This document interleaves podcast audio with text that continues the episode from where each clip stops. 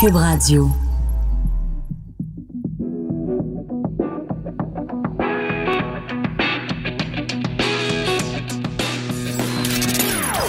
Des opinions bien à elle. Sophie Durocher. Son franc-parler ne laisse personne indifférent. On n'est pas obligé d'être d'accord. Bonjour à tous et à toutes, c'est Sophie Durocher, très contente d'être là. On est vendredi le 22 novembre 2019 et euh, ben, vous le savez, cette semaine, donc, euh, Justin Trudeau a constitué son conseil des ministres et Stephen Guilbeault, que certains voyaient déjà à l'affiche du ministère de l'Environnement, petit clin d'œil ici à Charles Aznavour, euh, que certains voyaient déjà, donc déjà à l'affiche du ministère de l'Environnement, s'est retrouvé finalement au ministère du Patrimoine. Et quand on lui a euh, quelles étaient ses qualifications ou qu'est-ce qu'il faisait qui, justifiait qu'il soit nommé au ministère du patrimoine, qui est un ministère qui s'occupe de culture et de communication. Il a répondu, écoutez, moi j'ai écrit trois livres et j'ai déjà slamé avec Richard Séguin et partagé la scène avec Diane Dufresne. Bon, moi, je trouve que c'est un peu léger comme réponse, mais ça m'intriguait quand même quand Stephen Guilbeault, militant écologiste, nous disait qu'il avait déjà slamé entre guillemets, avec Richard Séguin. Alors, j'ai fait une petite recherche et j'ai retrouvé ce fameux moment qui va passer à l'histoire où, en effet, Stephen Guilbeault, euh, qu'on doit maintenant appeler l'honorable Stephen Guilbeault, le moment où il avait slamé sur scène avec Richard Séguin. Alors, c'était le 10 août 2008. C'était au Francophonie de Montréal. Il y avait un grand spectacle organisé conjointement par Diane Dufresne et Jean Lemire. Et euh, Stephen Guilbeault avait chanté euh, cette fable écologique, écologiste, dont les paroles sont écrites par Stephen Guilbeault et Richard Séguin. Je vous en présente en exclusivité un petit extrait. Et Monsieur le Premier ministre, le Canada devient sinistre, ici et partout sur la planète. Votre rhétorique est condamnée. C'est à chacun de nous. C'est à chacun de nous. C'est à chacun de nous. C'est à chacun de nous de se lever debout. On va pas abandonner. Commençons par aller voter. Prendre la parole et exiger. Agir enfin pour notre société. Alors, les paroles, si vous les avez pas bien saisies, euh, et Monsieur le Premier ministre, le Canada devient sinistre. Ben déjà, faire rimer Premier ministre et sinistre, on reconnaît ici quand même une grande plume. Ici et partout sur la planète, votre rhétorique est condamnée. Alors, ce matin, dans ma chronique dans le Journal de Montréal, Journal de Québec, je pose la question est-ce qu'au prochain Conseil des ministres, Stephen Guilbeault va se présenter devant Justin Trudeau et va se mettre en yo et va commencer à slammer devant Justin Trudeau en lui disant Hey, monsieur le premier ministre, le Canada devient sinistre ici et partout sur la planète. Votre rhétorique est condamnée. Tout ça, bien sûr, est dit avec un petit sourire en coin. Il faut pas non plus s'énerver le poil des jambes avec tout ça. C'est quand même assez amusant, surtout quand dans cette même chanson, dans ce même slam, euh, Stephen Guilbeault disait aux élections, on va s'en rappeler pour récolter, il vaut semer. J'avoue quand même que celle-là est pas mal bien envoyée. On n'est pas obligé d'être d'accord. Joignez-vous à la discussion.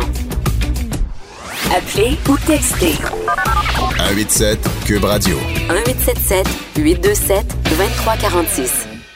Hier, c'était un triste jour sur la scène culturelle québécoise. On a appris le décès de la grande dame de la tragédie, la grande comédienne André Lachapelle, qui a éclairé de façon lumineuse aussi bien notre écran de télévision que le grand écran du cinéma que euh, la plupart des scènes de théâtre québécoises. Et je voulais en parler avec quelqu'un qui a beaucoup de tendresse, qui avait beaucoup et qui en a encore beaucoup de tendresse pour André Lachapelle. C'est le comédien et metteur en scène Yves Desgagnés. Yves, bonjour.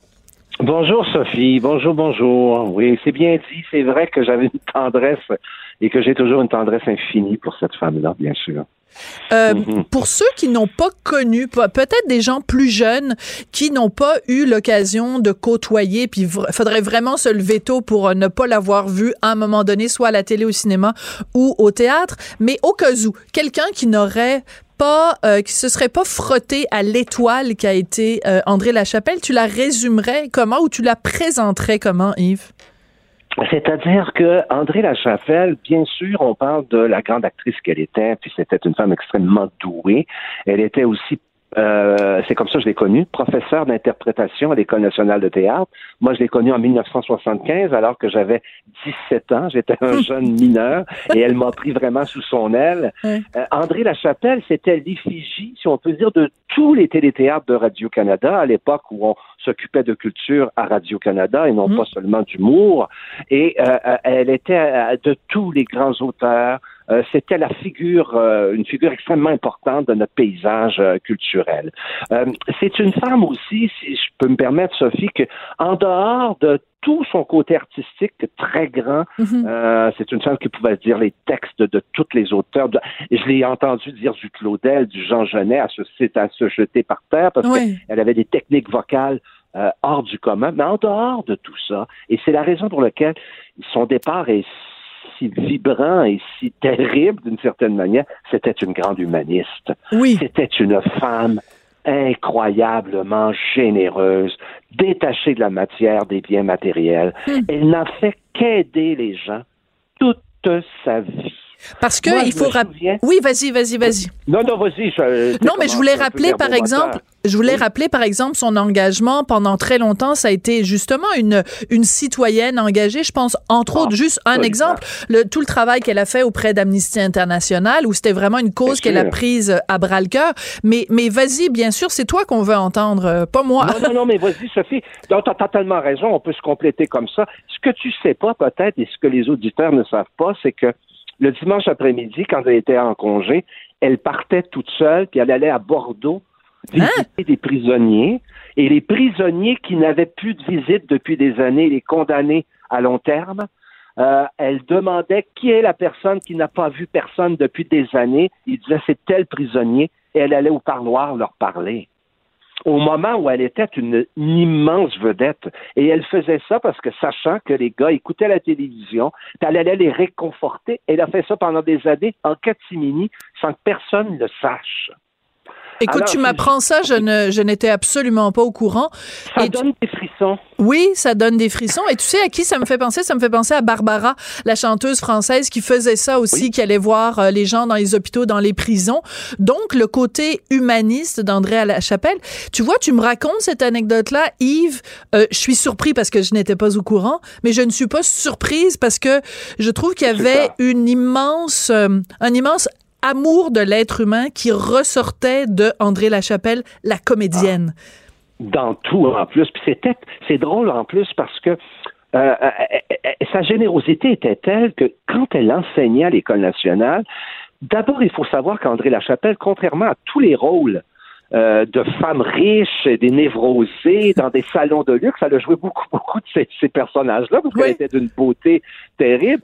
Elle vivait très modestement. Elle a élevé tout seul ses trois enfants. Elle a fait vivre ses trois enfants qui sont d'ailleurs des chefs-d'œuvre, si je peux me dire. Ils ont hérité des belles qualités de leur mère. Ce sont Nathalie, euh, Patrice et euh, Catherine. Ce sont des humanistes hors Hmm. du commun.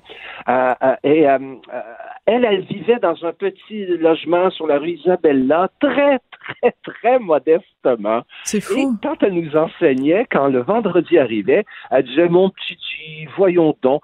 Et on est en 1975 là, à ce Oui. moment-là. Et elle me froissait dans la main un petit 5 dollars ou un 10 dollars pour que je passe une bonne fin de semaine. T'es pas sérieux? D'argent à l'époque. Ben oui.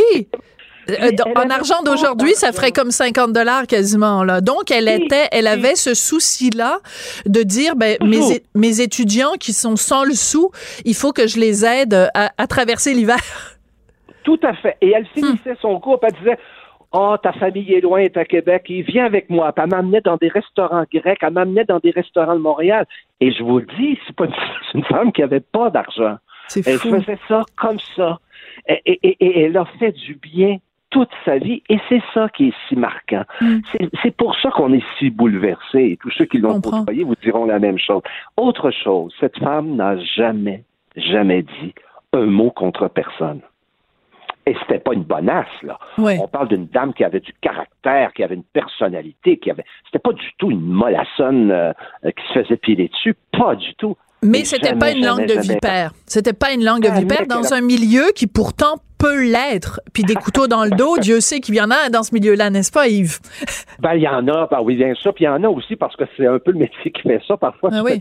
Des plages où tu es en attente pendant 10 heures de temps. Fait que tu pas d'autre chose à faire que de placoter. Alors, des placoteux, il y en a plein, mais elle, elle pas jamais. L'autre chose, c'est qu'elle était d'une rigueur au travail terrible. J'ai eu le plaisir de la diriger dans une pièce qui s'appelait Après la chute, une pièce d'Arthur Miller. Absolument. Euh, euh, dans les années 90. Et puis, elle, elle appartenait à la génération quand même des hommes qui, des fois, tournaient un peu les coins ronds avec le métier. Ils Ah prenaient ah. des petits coups, les hommes. euh, euh, C'était sur le party. euh, je nommerai pas de nom, mais les hommes de sa génération. Et elle était terrible là-dessus. Elle était rigoureuse. Elle arrivait à l'heure. Elle ne permettait pas qu'un homme de sa génération là euh, euh, tripote ou fasse des blagues au mauvais moment. Elle les remettait à l'ordre. C'était de toute beauté de la voir comme ça. Et ce qu'il faut savoir, c'est que c'est une femme qui avait de l'humour terriblement. Je sais pas, moi j'ai l'impression qu'il y a une personne sur 50 millions qui est comme ça. Elle était exceptionnelle. Une perle rare. une sur- Oui, puis il y a toujours une surenchère, euh, Sophie, quand les gens décèdent. Hein? Oui. On se dit, ah, il était merveilleux, il était ton formidable. Le dernier esprit libre. Ouais. C'est ça. Mais dans le cas d'André Lachapelle, écoutez, c'est allé jusqu'au bout avec. Elle a demandé l'aide médicale à mourir. Mm. Et euh, ses enfants à qui j'ai parlé hier, euh, Catherine, elle me disait, elle dit, elle dit jusqu'au bout, c'était inimaginable. Elle nous a pris la main. Elle était joyeuse. Elle a Mm. fait des blagues. Elle leur a dit, faites-vous une belle vie. Ma vie a été formidable. Elle était elle remerciait la vie constamment aussi. Ça, c'est un exercice qu'elle m'a appris à faire. C'est quoi? remercier pour les petites choses comme tu dis merci, merci à la vie, parce que tu as mangé un bon repas, parce que tu as bu Mm. un bon vin, parce que tu as, eu une belle amitié, tu as passé une belle soirée, parce que le soleil est beau, parce que le paysage est beau. Sur ces petites choses-là, André Lachapelle nous enseignait là-dessus. Et, euh, et, et, on- et là, je veux juste dire deux mots sur l'artiste qu'elle était. Elle était quand même une femme qui était capable d'incarner des, des univers très différents, tu sais, de Tchekhov à, à, à Jean Genet ou même à Tchekhov. Tremblay. Tremblay! Écoute, Tremblay, elle a été était- une Albertine absolument extraordinaire. Il faut rappeler, donc, dans. Albertine en cinq temps, c'est la même femme à cinq âges de sa vie. Et euh, André Lachapelle représentait Albertine la plus vieille. Et elle était, 60 ans, tout à elle fait. était magistrale, mais toutes les comédiennes étaient magistrales. Mais André Lachapelle était magique. Je sais pas comment trouver d'autres mots, Yves. Alors, elle entrait dans un endroit, puis on arrêtait de respirer. Et c'est pas parce qu'elle était connue. Euh, parce que j'ai déjà vu André Lachapelle dans des endroits avec dans, dans des milieux anglophones qui la connaissaient moins, puis, mais elle était magique. Il y avait quelque chose de j'ai jamais vu. Une, c'est ça, et ça se verra peut-être plus ces. Ouais. Et elle, elle disait qu'elle est née comme ça. Que- et elle disait aussi qu'elle a été aimée. Hmm. Enfin, Elle dit quand on est aimé, on devient invincible pour toute la vie.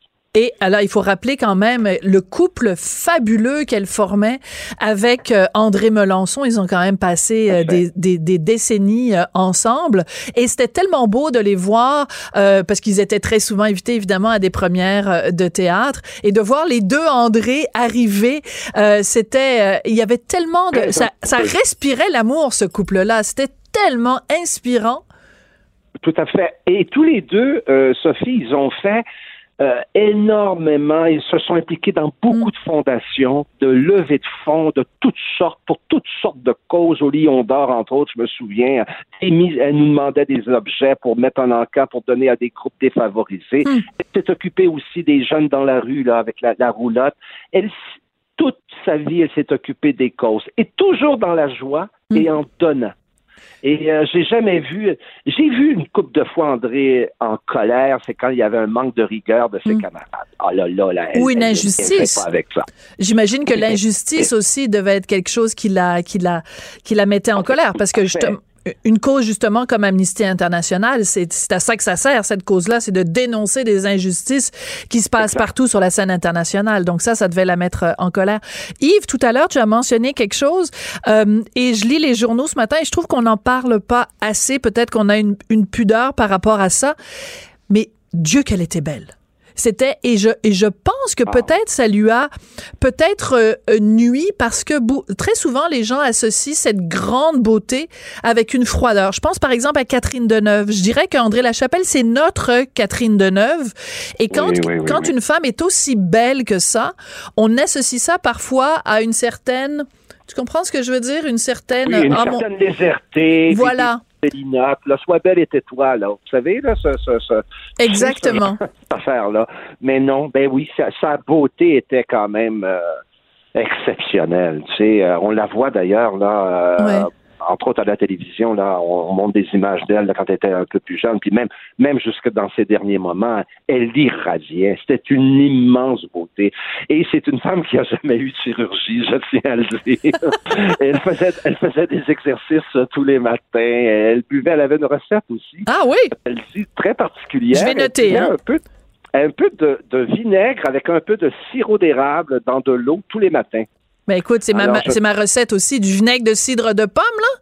C'est ça, exactement, exactement. Ben, c'est- sans le savoir, je fais la même recette qu'André Lachapelle. Fait que peut-être qu'un jour, à Pourquoi tu es une 70 belle ans. femme? Non, mais c'est parce qu'un jour, je vais peut-être, quand je vais être grande, je veux ressembler à André Lachapelle. oui, c'est ça. mais je suis contente, je suis contente qu'on puisse rire en parlant de, d'André Lachapelle. Parce qu'elle était rieuse. C'était une femme comique, rieuse, pas du tout. euh, Et je veux dire une dernière chose, si tu me permets, Sophie, euh, pour compléter le portrait. Je te laisse tout le Et temps que tu veux. C'est un sujet tabou par les journées, par les temps qui courent. C'était une grande, grande nationaliste et souverainiste. Euh, cette femme-là a lutté euh, auprès de- avec René Lévesque. Au moment du référendum de 95, elle s'est impliquée pour le oui. Euh, cette femme-là espérait l'indépendance du Québec et elle m'avait déjà dit dans les années 90, j'espère que je serai enterrée dans mon pays. Hmm. Alors, malheureusement, elle n'a pas réussi. Elle est dans le pays du Canada.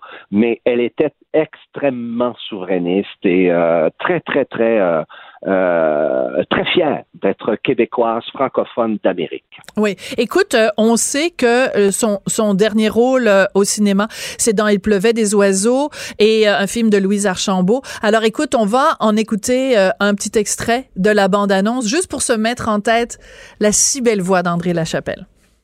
Ici, c'est juste en attendant. Va falloir vous trouver un nom. Comment on vous appellera dans votre nouvelle vie? Marie des Neiges. J'aimerais qu'on m'appelle Marie des Neiges. On va aménager la cabane, on va la retaper, puis on va l'isoler un peu mieux. Merci. Il n'y a pas de quoi. Oh, c'est beau ici. Viens, l'eau est bonne. J'ai jamais appris à nager. Oui. Je trouve ça très émouvant parce qu'elle savait en ouais. tournant ce film-là que ce serait son dernier film. C'était c'était son choix, elle le savait et euh, elle a donné beaucoup d'entrevues quand même pour faire la promotion du film. Et euh, j'entendais un extrait euh, euh, au cours des dernières heures où on lui disait ben ça vous fait pas de la peine que ce soit votre dernier film? Elle disait non, j'ai eu une carrière remarquable. Et elle s'était dit en toute lucidité, là, elle n'était pas en train de se péter les bretelles, mais c'est vrai, elle a eu une carrière remarquable, donc elle peut partir en paix. Oui, elle a eu une carrière remarquable et elle le disait elle-même, elle n'a jamais, jamais eu de trou dans sa carrière parce qu'elle a joué autant dans des petits théâtres que dans des grands théâtres. Elle aimait jouer, euh, euh, elle a joué à Prospero, là, je pense, il y a quelques années, il n'y a pas si Ouais. longtemps. Euh, elle- elle- elle- tu sais, pour, et l'autre chose, c'est qu'elle n'avait, c'est ce qui est exceptionnel, aucune vanité. Aucune vanité. Oui, parce qu'on se pas, rappelle, euh, c'était quoi? C'était dans le ventre du dragon où à un moment donné, Oui, elle se promenait avec la petite capine, là? Et boy, c'est pas toutes Oui. les comédiennes qui auraient accepté ça. Non, non, elle n'était pas narcissique ni égocentrique. Je vous Ouais. dis, c'était, je te dis, Sophie, c'est, Mm. c'est un exemple euh, d'humanisme que il faut se référer, revoir. J'espère que la télévision d'État va. Mm. nous- j'aimerais beaucoup qu'il nous représente certains téléthéâtres et ces grands rôles qu'elle a fait euh, du répertoire. Euh, ce serait bien pour la suite des choses que euh, Radio-Canada prenne un peu cette responsabilité-là. Ah, ben le grand homme de culture que tu es a évidemment utilisé l'expression pour la suite des choses. Bien sûr, euh, un petit clin d'œil cinématographique. Merci beaucoup, Yves Desgagnés. On devait parler d'un autre sujet de controverse, mais on s'en parlera une autre fois. J'avais pas le goût aujourd'hui. Hein? Et je, puis, suis, je suis toujours là, euh, Sophie, et tant que tu voudras me, me faire ouvrir ma grande trappe, je serai toujours là. ah, ben je vais, je vais t'exploiter au maximum alors. Écoute, merci beaucoup. Je suis sûre que, que euh, André aurait été euh, très, euh, très touché des mots que tu as, que tu as pour elle et on offre bien Ah, sûr. Je l'aimais, je l'aime d'amour, André Lachapelle. Puis elle va m'habiter avec ou sans elle. Je vais continuer à essayer d'appliquer ses principes puis d'être, de devenir une meilleure personne parce que à son contact, on, on- on comprenait qu'on avait quand même du chemin à faire pour être Mm. À son égal. Et, voilà. et euh, nos sympathies, nos condoléances les plus sincères euh, à sa famille. Tu les as, tu les as nommés euh, tout à l'heure et bien sûr à tous les gens euh, qui ont aimé euh, et qui continuent d'aimer André Lachapelle. Merci beaucoup Yves Desgagnés, comédien, Merci, metteur en scène. Sophie. Merci. Merci. À bientôt. À bientôt.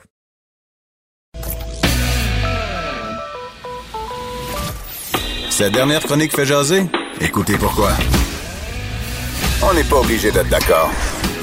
Cube Radio. Vous avez juste à prononcer le mot homéopathie et déjà, ça provoque des réactions d'urticaire d'un côté comme de l'autre. Alors, soit les gens sont pour, pour, pour, pour, pour l'homéopathie et sont prêts à la défendre bec et ongle, soit vous êtes contre l'homéopathie, vous trouvez que c'est du grand n'importe quoi. C'est difficile d'avoir une position mitoyenne. C'est vraiment très, très, très campé euh, sur l'homéopathie. Et on en a eu un peu la preuve cette semaine parce que on apprenait donc que Thomas Mulcair, ancien politicien et ex-président de l'Office des professions du Québec, parrainait la création de la coalition pour les homéopathies au Québec. Ça a provoqué énormément de réactions. Donc, on s'est dit, puisque Thomas Mulcair, en plus, est un collaborateur de Cube, on veut l'avoir euh, sur nos ondes. Et en plus, il nous a fait le grand cadeau de venir en personne. Bonjour, Monsieur Hello, Mulcair. Sophie, ça va bien? Alors, euh, je vous demandais, avant qu'on entre en ondes, je voulais demander en anglais, et j'ai dit, euh, Are you surprised that it would create such a shitstorm? Est-ce que vous êtes surpris que ça crée une telle tempête de caca? Et vous m'avez répondu, No, it's not my first rodeo. c'est pas mon premier rodéo. Donc déjà, le ton est lancé. Non, sérieusement, Oui. est-ce que vous pensiez, en acceptant de parrainer la création de cette coalition pour l'homéopathie, que ça provoquerait des réactions aussi épidermiques? J'étais certain Ouais. qu'il y aurait des réactions épidermiques. Mais mon rôle était justement, et si les gens veulent le savoir un peu plus, ils peuvent lire un article que j'ai signé mercredi dans les journaux Sun à travers le Canada. Et ça explique bien ma démarche qui émane de mon rôle ancien à l'Office des professions. On avait fait une étude monumentale sur les médecines douces à l'époque. Euh, D'ailleurs, euh, à l'époque, Dr. Augustin Roy, le regretté euh, ancien président du Collège des médecins, et moi, on avait eu maille à partir. Puis un des participants avait trouvé une belle photo de lui et moi de Jacques Ben- Benveniste, un, un chercheur français à l'époque. Donc, c'est controversé depuis une trentaine d'années. Et je pense que personne n'aurait pu le dire mieux que vous dans, dans votre présentation. C'est-à-dire qu'il y a plus d'un million et demi de Québécois qui utilisent les médicaments homéopathiques. Comme a dit un des participantes, on n'est pas tous euh, des, lubies.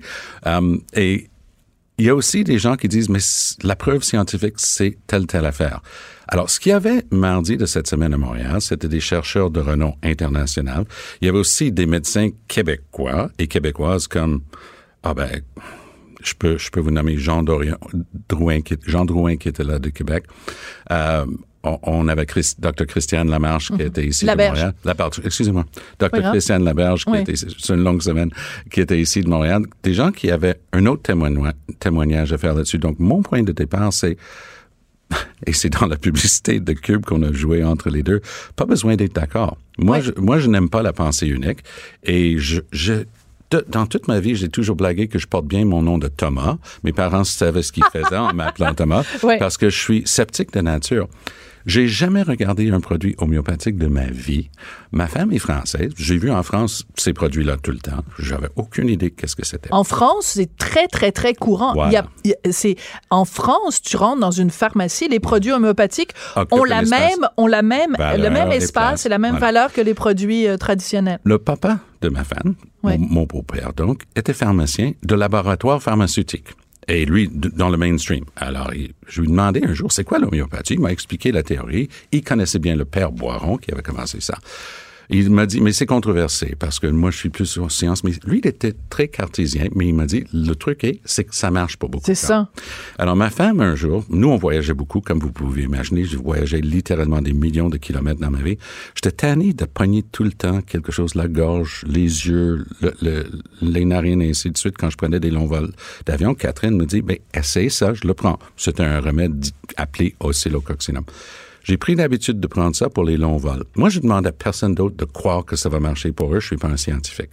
Mais moi, ce que je ça peux vous dire, c'est que ça marche pour moi. Tout ce que je veux, c'est que personne me dit que tout d'un coup, ces produits-là devraient être mis au pilori et ils ne devraient pas avoir le droit de citer parce qu'on va les réglementer. D'accord. Vous, vous, vous savez très bien qu'en ce moment même, il y a des gens qui nous écoutent et qui disent, ben, coudon, Mulcair, il, il, s'associe avec l'homéopathie juste parce que lui, il a pris du oxyococcinum une fois puis ça a marché pour lui. En fait, le jugement de la Cour suprême de la semaine dernière, Sophie, nous oblige de commencer à regarder ça de plus près. Je vous explique. Ra- rappelez, rappelez les Il y a un naturopathe du nom de euh, Mitra Javan Mardi à Montréal qui a été accusé, acquitté en première instance, condamné par la Cour d'appel. La semaine dernière, la Cour suprême restaure les acquittements, disant non. Elle avait la formation nécessaire pour donner une injection, même si c'est interdit par la loi médicale du Québec. Oh boy! Là, tout d'un coup, la naturopathie, l'homéopathie, l'ostéopathie vont être à l'avant-plan. En Ontario, si je suis montréalais, là, puis Ouais. je veux avoir un, un homéopathe dûment formé, avec une licence et encadré par une loi professionnelle, il faut que j'aille à Hawkesbury. Je dis que tôt ou tard, on va être obligé de réglementer ces pratiques ici au Québec, aussi bien de commencer le débat maintenant. Et aussi, en plus, je- si je peux me permettre de résumer, c'est aussi que tant qu'à avoir des gens qui, de toute façon, ont cette pratique-là, Ben oui. autant la réglementer. Ben c'est un petit peu ce que vous réclamez, Mais- en mais fait. tout à fait, D'autant que- plus que dans la province d'à côté, c'est réglementé. Alors, en Ontario, les naturopathes sont réglementés comme dans la plupart des provinces canadiennes. Il y a un ordre professionnel pour les homéopathes spécifiquement en Ontario. Donc, ça n'a pas de bon sens que quelqu'un de Montréal soit obligé de traverser la frontière en Ontario pour avoir une quelconque garantie parce qu'en ce moment au Québec, vous et moi, on a le droit, Sophie et Tom, homéopathe et naturopathe et ostéopathe et personne ne peut nous empêcher, ça dépend ce qu'on fait après. Donc le titre n'est même pas réservé, aucune garantie donc pour le public et surtout aucune pro- protection pour les gens qui vont traiter. Donc les deux côtés, il y a une carence au Québec en ce moment. J'ai fait la première étude, mais ce ne serait pas la dernière, ça va être à l'avant-plan et la pensée unique au Québec fait qu'on fait du plantage en règle en partant, puis c'est aux autres de faire du rattrapage. Le fardeau de la preuve est de votre Ben côté. oui, c'est correct Alors, je veux juste vous faire écouter parce que euh, cette semaine, docteur Alain Vadeboncoeur, qui est urgentologue Oui. euh, sur les ondes de, de, de Cube Radio, a réagi, puis il a eu des mots assez durs envers vous. Alors, euh, je suis désolée de vous faire suivre une je- séance de torture j'ai- comme ça. j'ai-. J'ai lu le texte, mais le allons-y pour les Mais gens je vais vous le faire, je vais vous le faire écouter un extrait d'Alain, docteur Alain Vadeboncoeur. Aberrant. Puis aberrant est un mot faible, je pense. Ben, que quelqu'un de la stature de Thomas Mulcair, qui, je, de mémoire, a été président de l'Ordre des professions, Absolument. je ne me trompe pas dans sa carrière, là, euh, propose, en- endosse une telle démarche. Et, euh, mais à part ça, il n'y a, aucun doute là-dessus. Créer un ordre des- de, l'ho- l'homéopathie ou même promouvoir son utilisation, ça me paraît euh, aberrant et j'aurais pu trouver d'autres mots pour décrire ça, mais je pense que c'est une posture très, très particulière.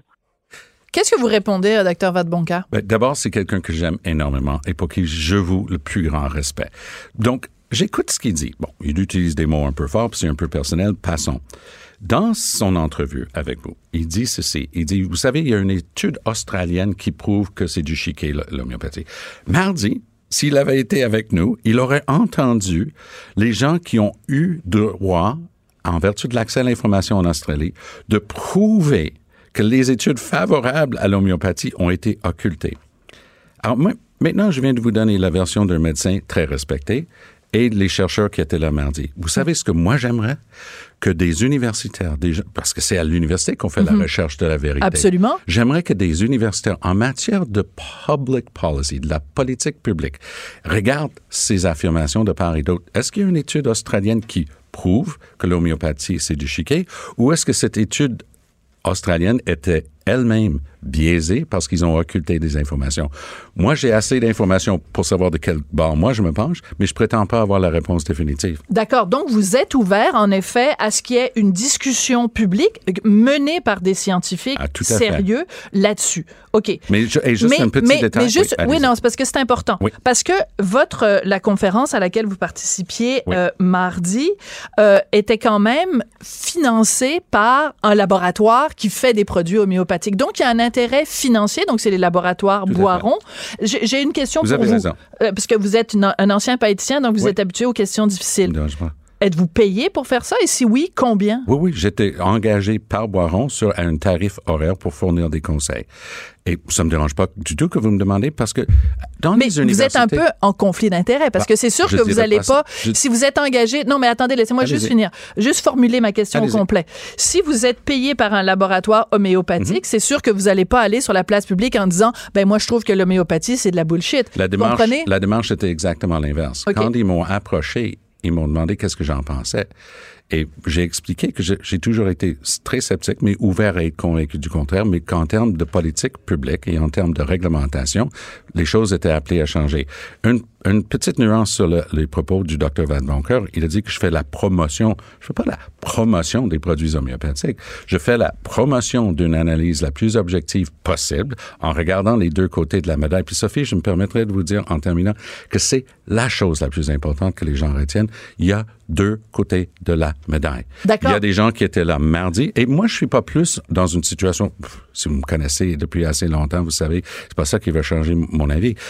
Quand les universités, ou ou si quelqu'un est dans un truc à McGill qui reçoit des subventions du monde euh, euh, de la pharmacie ou d'autres industries, personne va dire que le travail est entaché du moment que c'est ouvert.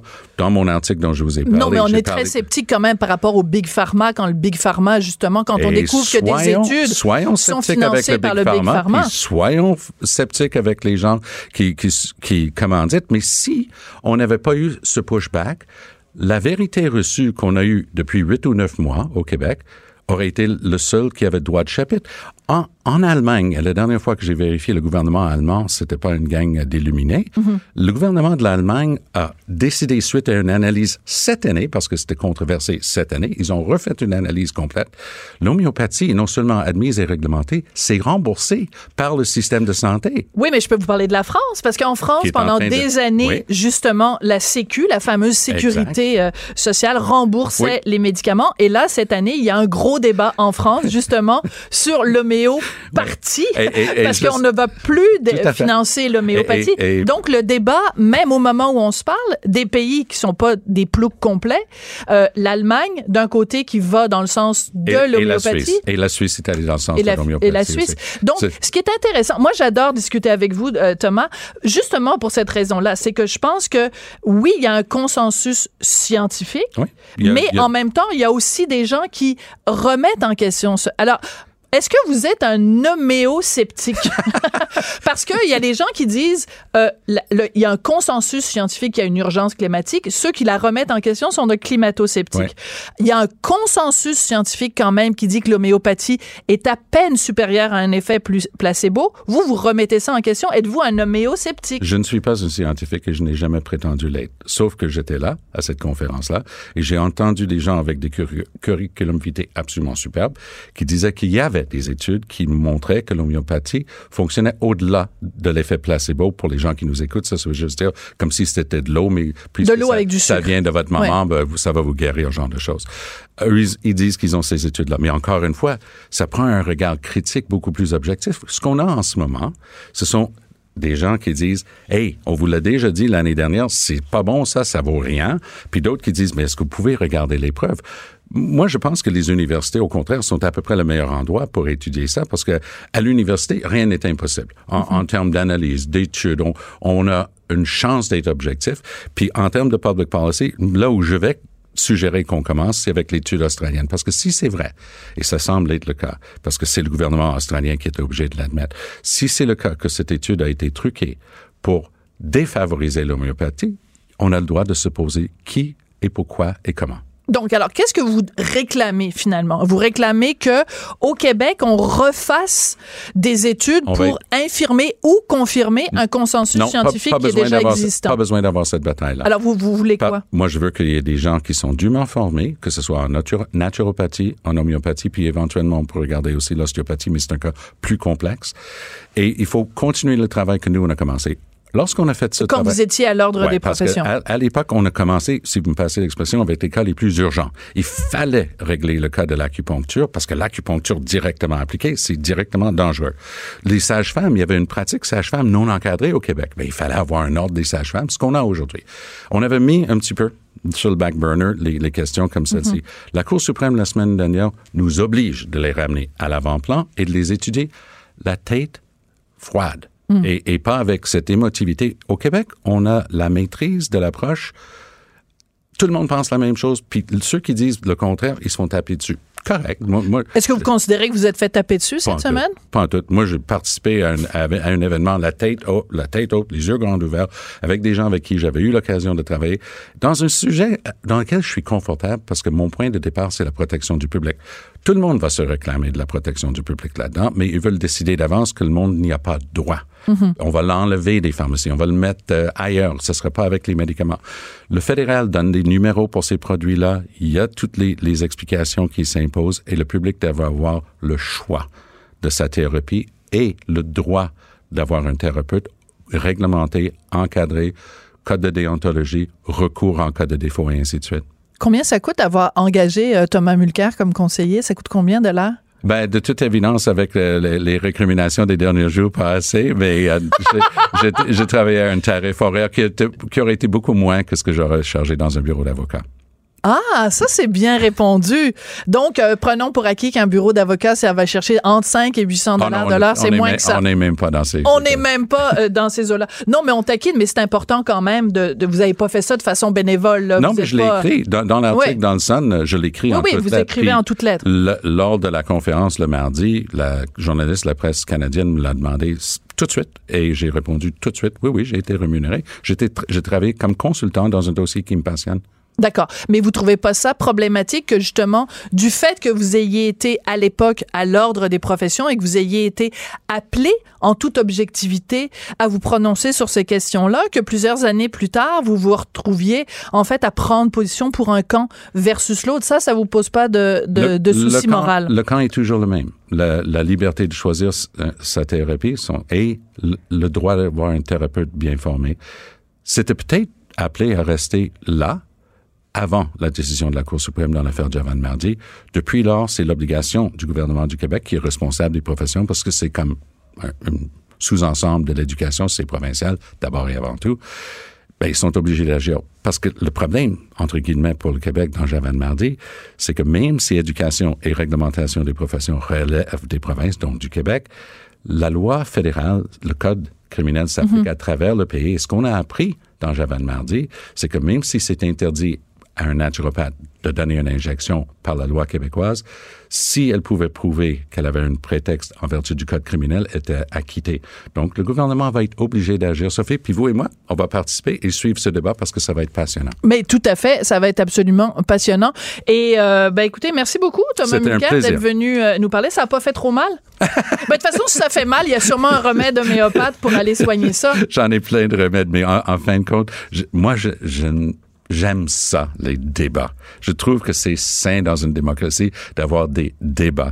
Et ce que j'aime pas, c'est cette tendance que nous, on peut avoir parfois ici de dire, non, non, c'est, la cause est déjà entendue, on n'a pas le droit d'avoir une autre opinion. Ben, j'aime bien être un free thinker, hein, penser libre et d'avoir une opinion. Oui, mais quand même, quand il y a un consensus, je reviens toujours à ça, euh, Tom, Euh, Tom, Thomas, Monsieur Tom, Mulcair, Tom, peu importe, Tom. Tom, Euh, je reviens toujours à ça. Quand il y a, à partir du moment où il y a un consensus scientifique, Oui. tu sais, il y a certaines choses dans la vie qui sont up for debate, Ouais. hein, qui sont prêts à, être, à être euh, dé- Débattu. débattues. Tu sais, je veux dire, euh, bon, moi, euh, Cat- Catherine Dorion, as-tu bien fait de mettre un cotowaté? That's up for debate. Mais quand il y a un consensus scientifique qui nous dit que est-ce que vraiment ça amène, il y a encore de la place pour un débat? C'est ça la question, c'est fondamental, Et, pour- et les gens qui ont été là, la, la presse était là. C'était intéressant. Leur journaliste a couvert ça du début à la fin, euh, la journée de, de mardi. Et mercredi, il y avait un article dans la presse que j'ai considéré vraiment très équilibré, euh, où elle a dit, ben, voici ce qui a été présenté par les uns, voici ce que j'ai appris en appelant les autres. Puis nous, on a ouvert la porte. Je vais juste vous donner un, un exemple. Oui. Il y a un docteur, un gars euh, qui est chimiste, mais utilise le titre de docteur parce qu'il a un PhD de l'Université McGill, très respecté, avec qui je travaille à CJD, Joe Schwartz. Il était là avec son acolyte euh, d'un truc euh, société, euh, machin, de l'Université McGill. Et ils avaient appelé pour dire, ben, votre conférence, est-ce qu'on peut y arriver? Y aller. Et les gens m'ont demandé, je dis, vous ouvrez les portes? Je dis, si on, on est là pour en discuter et en débattre, on amène tous les points Bien de vue. sûr. Et donc, les gens qui étaient sur scène avaient un autre point de vue, ont amené d'autres études et ils ont mis des choses sur la table. Les autres, s'ils veulent les répondre en disant, ben, cette étude manque à, à telle carence, manque de rigueur à tel niveau, ça, je suis ouvert à ça. Mais si les gens disent, amenez pas une étude qui dit le contraire de ce que j'ai déjà décidé, je veux pas en parler, là, on, on est face à un problème. Parce qu'on peut pas avoir un débat de société sur un sujet aussi important si les uns prétendent déjà avoir la vérité. Au début, là-dedans, c'était les médecins. Nous, on sait, il y a un monopole médical, vous n'avez même pas le droit d'en parler. Vous en parlez beaucoup dans votre texte du Toronto Star, justement, ce- ce- Oui. cette idée que le, le médecin, est, c'est vraiment l'alpha et l'oméga, Et puis qu'il n'y a personne d'autre qui peut se prononcer. À l'époque, ce, ce monopole se comprenait, la science était en train d'évoluer, mais aujourd'hui, le public est mieux informé que jamais. Et les gens doivent, sauf des cas spécifiques et rares, d'avoir un choix. Je donnerai pas le choix à quelqu'un de pratiquer l'acupuncture parce que c'est directement dangereux. A- on ne parlera pas de ça. Mais les mêmes, les mêmes experts m'ont déjà affirmé qu'il n'y avait aucune preuve scientifique de l'efficacité de l'acupuncture, sauf que ça marche pour beaucoup de gens. Aujourd'hui, Sophie, aux États-Unis, les plus grandes universités et hôpitaux commencent à avoir des preuves fascinantes. Pourquoi l'acupuncture marche? Mais est-ce qu'on était obligé d'attendre des décennies pour les gens à qui ça donnait du soulagement? Je vais le dire en terminant, c'est grâce à l'acupuncture que j'ai réussi à tomber enceinte. Ben, voyons. Voilà, Voyons. c'est tout, c'est dit. Allez. Alors, euh, ben, je vais vous dire la même chose que j'ai dit à Dr Alain Vadeboncoeur euh, l'autre jour quand je l'ai interviewé. j'ai comme un petit chat dans la gorge, je pense que je vais aller m'acheter du Yossi au cocktail. Merci beaucoup, Allez, à Tom. très Ça a, bientôt. été, euh, ça a été un plaisir. Thomas Bye-bye. Mulcair, donc ancien politicien, ex-président de l'Office des professions du Québec, que vous pouvez entendre ben, à plein, plein, plein d'endroits chez nous. Merci beaucoup. Il doit partir. Thomas Mulcair. Tout le monde a droit à son opinion. Elle requestionne, elle analyse, elle propose des solutions. Sophie Durocher. On n'est pas obligé d'être d'accord. Le film, le dernier film de Roman Polanski qui s'intitule J'accuse et qui parle de la fameuse affaire euh, Dreyfus qui s'est déroulée en France dans les années 1870. Donc, ce film-là, il y a plein de gens en France qui appellent à son boycott et pourtant, il y a plein de gens aussi qui sont allés le voir. Alors, on en parle avec Christian Rioux qui est correspondant à Paris pour le quotidien Le Devoir. Bonjour, Christian. Bonjour Sophie. Christian, dans le devoir de ce matin, tu poses une bonne question. Peut-on encore parler du dernier film de Roman Polanski? C'est euh, le genre de film qu'on va voir euh, en, en se cachant le visage avec un sac euh, en papier ou quoi? Euh, ben écoutez, euh, peut-être que certains le feront comme ça. Euh, moi, je l'ai pas fait comme ça, et il y a- il y a des milliers de, de, de Français qui vont qui vont voir le film. C'est un film qui qui, qui se classe assez bien là au box-office en ce moment en ce moment en France. Euh, oui, c'est un film, euh, c'est un film euh, dont on a, euh, dont on est obligé d'annuler certaines avant-premières Mhm. parce qu'il y avait des manifestations devant, de- devant le film. Et il y a des gens qui appellent effectivement au boycott ou à la censure, euh, même littéralement du film, et qui accusent même les gens qui vont le voir de, de complicité. Euh, ça, ça- ça va, ça va assez loin comme, comme accusation, mais euh, il s'avère que dans ce cas, c'est un film important. Euh, moi, j'ai vu le film et c'est un film qui porte à un moment où en France, il y a une il y a recrudescence d'actes antisémites, notamment Mhm. dans, dans les banlieues, euh, ou même en Grande-Bretagne, un parti comme le Parti travailliste a été extrêmement laxiste sur ces sur ces questions-là. Jérémy Corbyn, qui- Jérémy Corbyn Oui, qui a fait oui, plusieurs déclarations euh, carrément antisémites. Là, c'est important de le mentionner. Oui. Oui, c'est important de le mentionner. Et donc, à un moment où il y a ça, euh, le- film de, de, de Polanski sur l'affaire Dreyfus est un film qui aborde cette question-là de- de façon extrêmement intelligente, extrêmement fine, sans, euh, sans, sans faire des camps et sans, et sans idéologie, en montrant que euh, je, vous résume un peu l'angle du film. Polanski a choisi non pas d'aborder le film du côté en parlant de Zola, en parlant des grands des grands Dreyfusards qui ont défendu Dreyfus et tout ça, mais à partir d'un simple général qui est le, général Picard, qui lui a, a trouvé en fait la preuve que, Dreyfus était innocent. Sans lui, euh, Dreyfus euh, n'aurait jamais été euh, réhabilité. Et, et, le général Picard, il s'avère que c'est quelqu'un qui qui n'aimait pas les Juifs. et qui quelqu'un qui n'aimait pas les juifs mais qui a pris la défense qui a pris la défense d'un juif c'est ça? Toute la contradiction est là?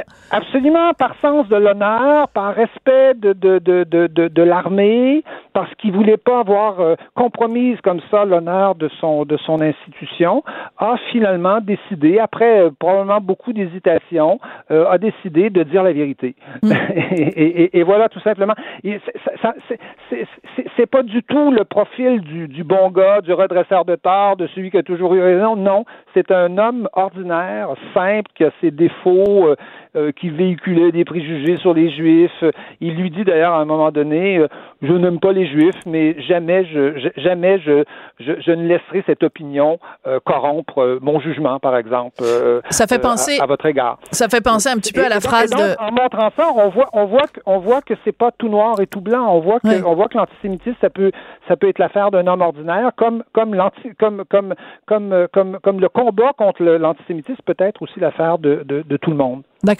Alors, il faut rappeler, parce que, bon, vous, vous êtes en France, Christian, et en France, tout le monde connaît l'affaire Dreyfus, tout le monde connaît le J'accuse de, de, Zola. Donc, il faut quand même reprendre à la base. Donc, on est dans les années 1870. Il y a un officier de l'armée française. 95. 1895. 95, un officier de l'officier française, on a, on a découvert, il semble qu'on ait découvert un dossier contre lui. Euh, il fait de l'espionnage pour euh, pour l'ambassade l'ambassade d'Allemagne. On a découvert un fameux document. Euh, on va on va apprendre après qu'il est qu'il est faux et on va évidemment le dégrader et évidemment les toutes les ligues à, l'époque qui sont très fortes anti anti juives vont utiliser cet événement-là en disant c'est un juif, on n'a pas à avoir des juifs dans l'armée mhm. française, c'est inadmissible, etc. Les juifs, les cosmopolites, etc. On connaît tout le tout le discours et donc on va on va on va euh, littéralement le, on, et on va l'envoyer euh, au bagne littéralement euh, dans une île au, fin fond au fin fond du Pacifique. Et, et là progressivement, il y a des gens qui, enfin sa famille d'abord, sa femme, qui vont, qui vont, qui vont assurer, assurer sa défense, et on va découvrir que tout ça est un coup monté, mhm. littéralement, un complot pour favoriser l'antisémitisme. Et, et, et, ce qui est extraordinaire, le plus extraordinaire dans le fond, c'est pas qu'il ait été condamné, parce que ça, ça, ça, ça aurait pu arriver dans n'importe quelle société. L'antisémitisme à l'époque était, euh, était très répandu, même s'il n'avait pas nécessairement des, des, des, expressions politiques, là, comme il aura euh, dans, dans, la Deuxième Guerre mondiale. Mais le plus, le plus fascinant, c'est qu'on soit arrivé à réhabiliter voilà. Dreyfus. Imaginez, vous vous attaquez à une institution comme l'armée française. Il y a là-dedans, il y a, il y a, là il y a des héros de guerre, des mhm. gens qui ont, qui ont risqué leur vie pour défendre la patrie. Ces gens-là ont été, euh, ont été complices finalement d'un coup contre, contre Dreyfus. Euh, ils ont été complices de l'antisémitisme. Euh, et imaginez comment c'est, c'est, c'est, le miracle, c'est qu'on soit arrivé à faire ça. Ouais. que, et, et, Dreyfus sera réhabilité, euh, il sera réinstauré dans ses fonctions, il aura même la Légion d'honneur à un moment donné, euh, même s'il n'aura pas tout l'avancement qu'il, qu'il, qu'il aurait voulu.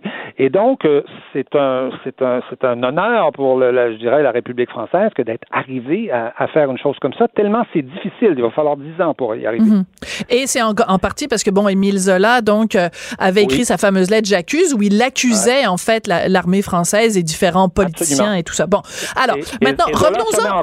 Il, il, se met en cause. C'est, euh, il y aura un procès où Zola sera tout à fait. pour avoir accusé, accusé ou diffamé des gens comme ça. Oui, alors ça, il, il, il a, c'est très intéressant aussi l'affaire de toute l'affaire du Bon, revenons-en au film. Euh, vous racontez dans votre, votre texte qu'il y a même des, des élus, donc des politiciens en France, qui ont voulu interdire le film dans certains quartiers, dans certaines régions. Ce qui soulève toute la question de est-ce qu'on veut avoir une petite police de la pensée qui va nous dire, euh, surtout que ce soit des politiciens, qui va nous dire, ben, tel film, vous pouvez aller le voir, c'est bon pour vous, la plèbe, là, le petit peuple. Mm. Puis il y a d'autres films, ah ben non, on se questionne sur la moralité du cinéaste. Vous ne devriez pas aller voir ce film-là. C'est ça la question qui se pose en ce moment en France. Oui, chacun, chacun est libre d'aller voir le film ou pas. Ça, ça, ça, Bien ça, sûr. Ça, c'est, la liberté, c'est la liberté de tout le monde. Mais euh, pour avoir cette liberté-là, il faut que le film soit projeté. donc, euh, et donc, il faut pas appeler, euh, appeler à la censure, à la censure du film. Ça, ça, n'a pas de sens. Et effectivement, dans, en Seine-Saint-Denis, il y a, il y, a, il y des élus qui ont, euh, qui ont, voulu- qui ont proposé qu'on, ne, qu'on ne projette pas le film dans, des, dans, dans un certain nombre de, un certain nombre de salles. Et évidemment, heureusement, les responsables de ces salles-là, qui étaient des salles souvent d'art et d'essai, euh, se sont insurgés contre ça en, en disant, écoutez, on va avoir un, comité de, de moralité publique maintenant qui va, qui va vérifier la moralité des cinéastes avant qu'on présente, avant qu'on présente leur film. Mais vous savez, c'est un, c'est un immense courant, ça, qui nous vient des États-Unis, euh, qui, euh, qui, qui veut aujourd'hui qu'on censure les œuvres parce que leur auteur a, a, je sais pas, commis des abus sexuels ou, ou du moins est accusé de, de, de l'avoir fait. Mais bon, d'abord, dans une société civilisée, c'est généralement les tribunaux qui rendent la justice, c'est pas, pas les gens. Euh, c'est pas les gens. Et ensuite, l'œuvre et, et, et, et son auteur, c'est des choses radicalement différentes. Si on se met à faire ça, on va on va faire disparaître les œuvres de Rousseau euh, de, de nos bibliothèques, hein, parce Absolument. que Rousseau, vous savez que Rousseau a abandonné ses enfants. hein. Oui, oui, et les a envoyés à la DAS. à l'assistance publique. Merci Exactement, beaucoup, à- à Christian. On va se quitter là-dessus. Je propose de faire un spécial. Vous allez voir le film de Roman Polanski, puis vous rentrez chez vous en écoutant du Patrick Bruel, puis après ça, vous allez écrire, ouvrir un livre de Louis-Ferdinand Céline. Merci, Christian. Vous ça. C'est comme ça que se termine l'émission. Merci à Samuel Boulay-Grimard à la mise en onde. Merci à Hugo Veilleux à la recherche. Passez une excellente fin de semaine. On se retrouve lundi. Au revoir.